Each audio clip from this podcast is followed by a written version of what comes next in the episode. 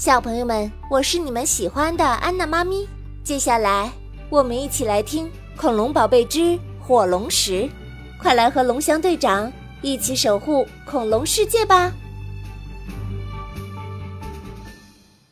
第二十九集：黑暗势力的终极行动。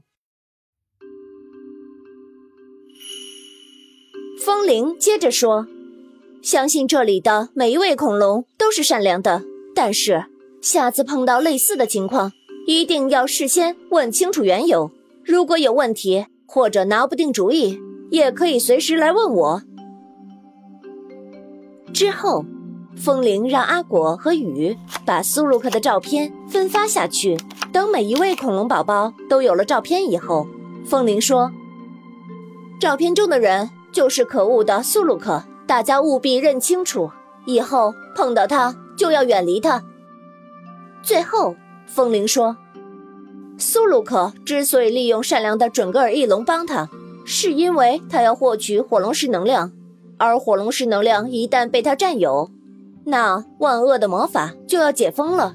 到时候，我们整个迪诺大陆都会陷入灾难中，轻则大大降低恐龙蛋的孵化率。”重则有无辜的生灵失去生命。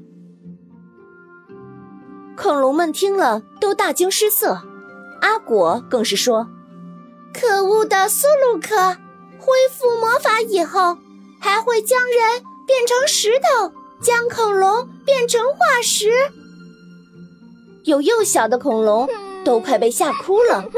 风铃赶紧说：“不过大家不必紧张。”我们的龙翔大哥会保护好大家的，火龙石是我们的守护神。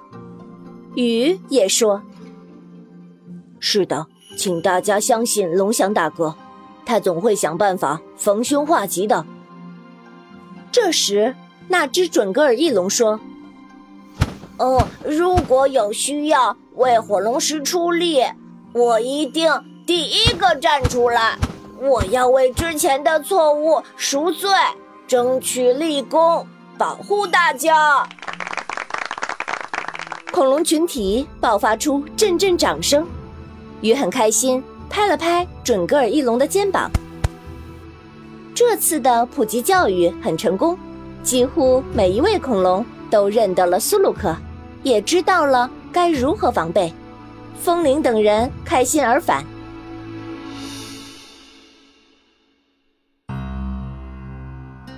那边，苏鲁克等人也没闲着，这次的失手让他恼羞成怒，他决定要先得到手镯。黑暗势力等人又在一起想办法。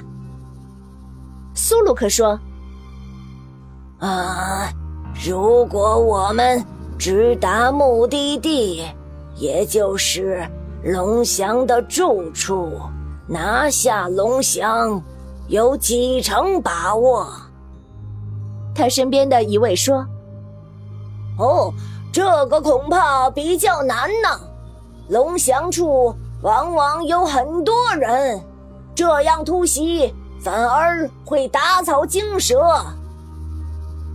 苏鲁克说：“我们得瞅准时机，等龙翔落单时下手。”另一位说。据我所知，龙翔从来不会落单，他身边总有科学家团队，要么就是旁人。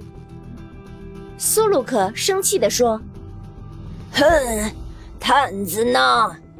每天去给我暗处观察，每当他们有其他行动，或者是……”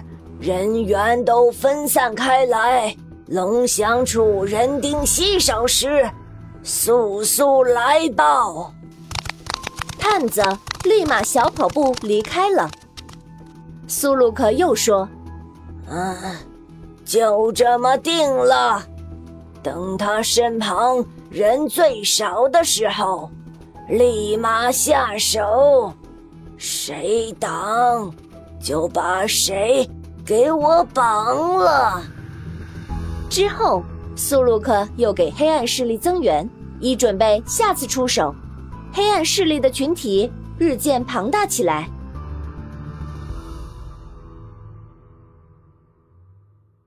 两日后，探子飞速来报：“哎哎，老大，我打听到了，明天科学家团队要去索尔雨林做科研工作，而风铃和雨在守护火龙石，就剩下阿果和几位恐龙宝宝在龙翔身边，要不要下手？”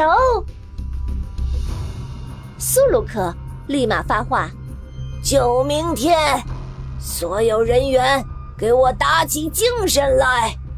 看到龙翔，立马给我绑回来！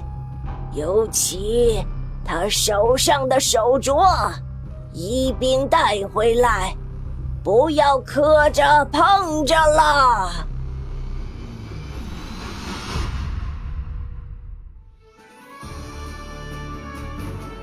今天的中华恐龙园原创 IP 改编故事《恐龙宝贝之火龙石》到这里就结束了。想要揭秘神奇的侏罗纪世界，就来常州中华恐龙园吧。